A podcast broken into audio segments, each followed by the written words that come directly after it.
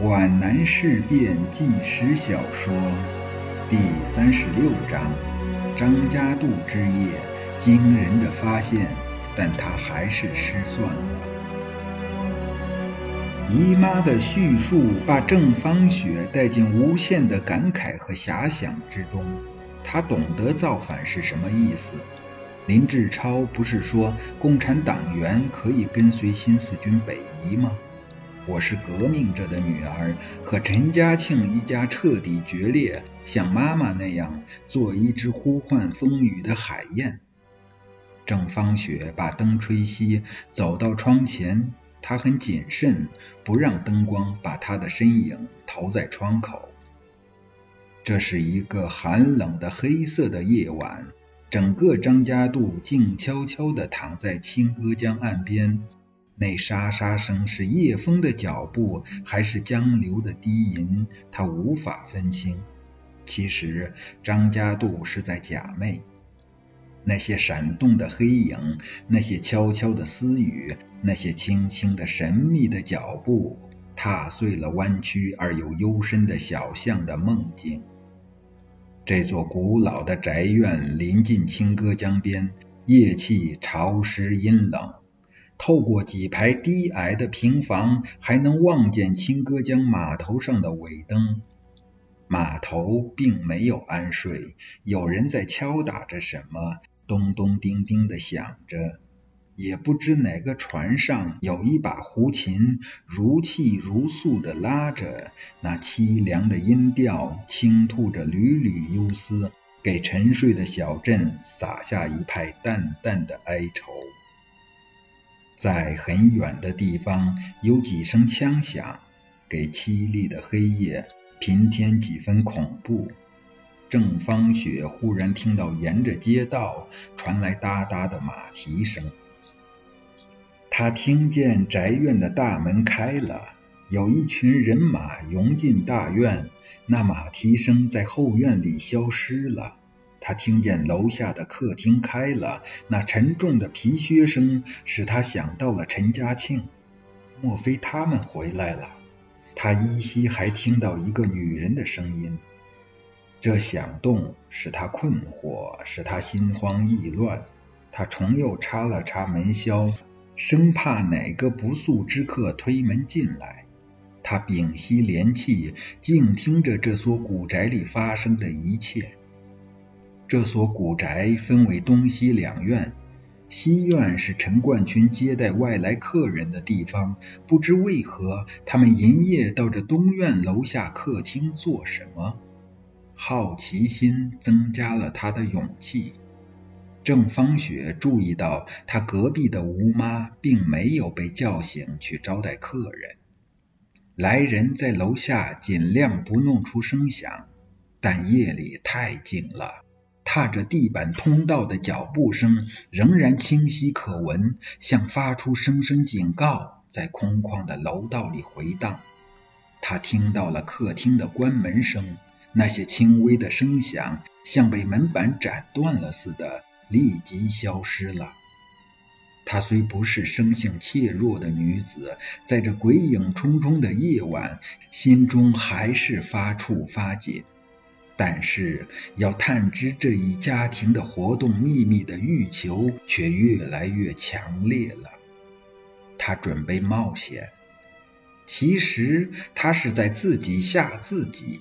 仔细一想，有什么好怕的呢？这并不是在危险四伏的敌军阵地上，而是在自己家里呀。他轻轻地抽开门销，拉开一道门缝。楼道里是黑的，一阵沉滞的声音在楼道里回响。他看看姨妈和吴妈的紧闭的房门，想好了下楼的理由。万一碰上，就说翻来覆去睡不着，到书房里找本书看。他走到楼梯口，一股阴森的寒气飘来，侵入他的肌肤。他心惊胆战，发现楼道里透出微光，那是挂在台阶前楼门边的那盏照明灯被碾亮了，像只魔怪的眼睛瞪着楼道。这对他的行动十分不利，他听见客厅里的响动和说话声，打了个寒颤，猝然产生了一种难以遏制的惶恐与怯惧。夜给一切物件都蒙上了恐怖神秘的色彩。郑芳雪判断不出客厅里发生了什么事情，但她知道半夜三更，陈冠群、陈家庆还有女人在客厅里叽叽喳喳，绝不是正常的。他们是在密谋什么吧？姨父不是到县里开会去了吗？怎么这样快又回来了？他下到楼道，轻轻的蹑手蹑脚的走到书房门前。对面客厅的门紧闭着，楼道的冷风吹动着他的头发，揭起他的衣角。他这时发觉自己的行为是多么无知、鲁莽和毫无意义的冒险。在楼道里，除了暴露自己之外，什么也看不见，什么也听不到。要到书房里找书的理由，也只有三岁孩子才会相信。要看到客厅里的情形，必须走出楼房，从南面和西面的窗口才能看到。如果拉着窗帘呢，肯定什么也搞不清。郑芳雪毫无办法，这一连串的活动荒唐透顶。他又急忙回到楼梯口，好像听到一声爆炸。他的神经似乎崩断了，心脏砰砰地撞着胸腔。他急忙贴在楼梯拐角的墙上。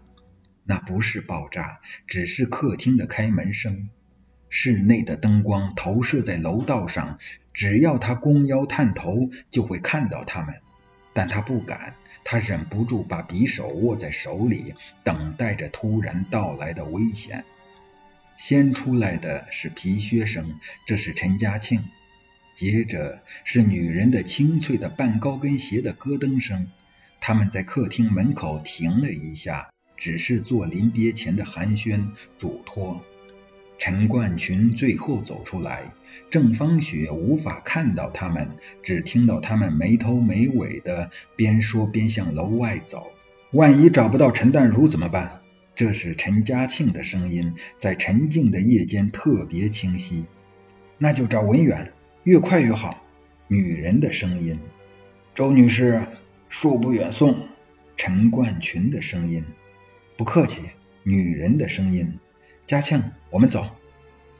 男子军靴声，女子皮鞋声和谐的踏着楼道木板走了出去。陈冠群把客厅门关闭，又推开书房旁边的门，进入他的寝室。嘎哒一声，门关了。郑芳雪紧张万分，毫无收获。她回到自己的房间，犹自惊魂未定。她觉得分外孤单，一种要逃开的强烈的愿望抓住了她的心。她知道，在茫茫黑夜，这是不可能的。她的逃走可能带来不可预想的祸患，绝对不能暴露自己。我要不动声色。他鼓励着自己。他忽然想到隔壁的吴妈，我要不要到吴妈屋里去睡？吴妈为什么睡得这样死？怎么一点动静也没有？忙一天当然累了，我不能庸人自扰，我不能自己吓自己。郑芳雪坐在床沿上，准备合衣而卧。突然，一声惨烈的尖叫从院子里传来。这叫喊声极为短促，好像被刀斩断了似的。他猛然冲到门边，一切又归于寂静。这种寂静使他震撼莫名。依稀里，他还记住这是女人的惨叫声。他在门边站了很久，穿堂风从门缝中侵入进来。他打了个寒战，怀疑自己神经有些错乱。郑芳雪几乎一夜没有睡，她初步领略了人生的复杂与险恶。她开始用另外的眼光看世界了。这一夜发生的事情，她依然想不明白。她的思绪像搅浑了的水，在急速的旋转之后，慢慢得到了澄清。他首先记起的是那位周女士。今年夏天，他们在这座楼里见过面。陈冠群给他们做过介绍，很快就淡忘了。他不知道他们从哪里来，也不知道陈嘉庆陪伴周女士到哪里去。陈嘉庆知道我来张家渡吗？陈冠群会告诉他。可是他丝毫没有上楼来找我的迹象啊！看来他们的事情非常紧急。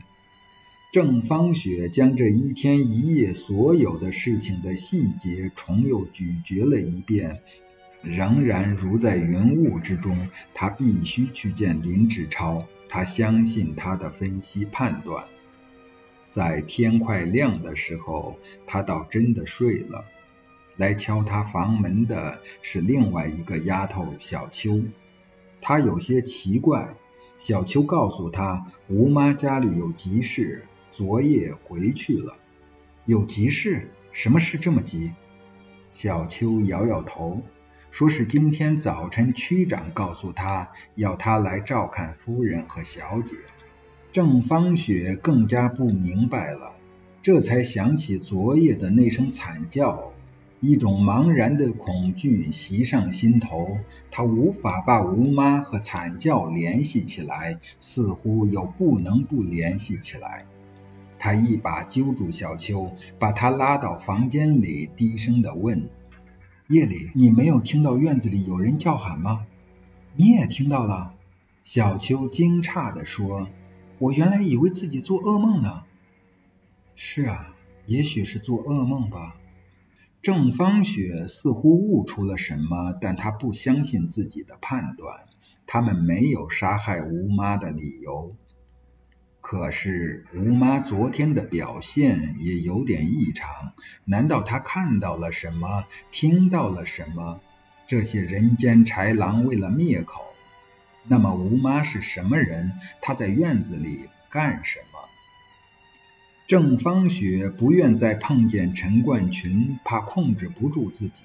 她告诉小秋说，她昨夜看书睡得晚，不想吃早饭了。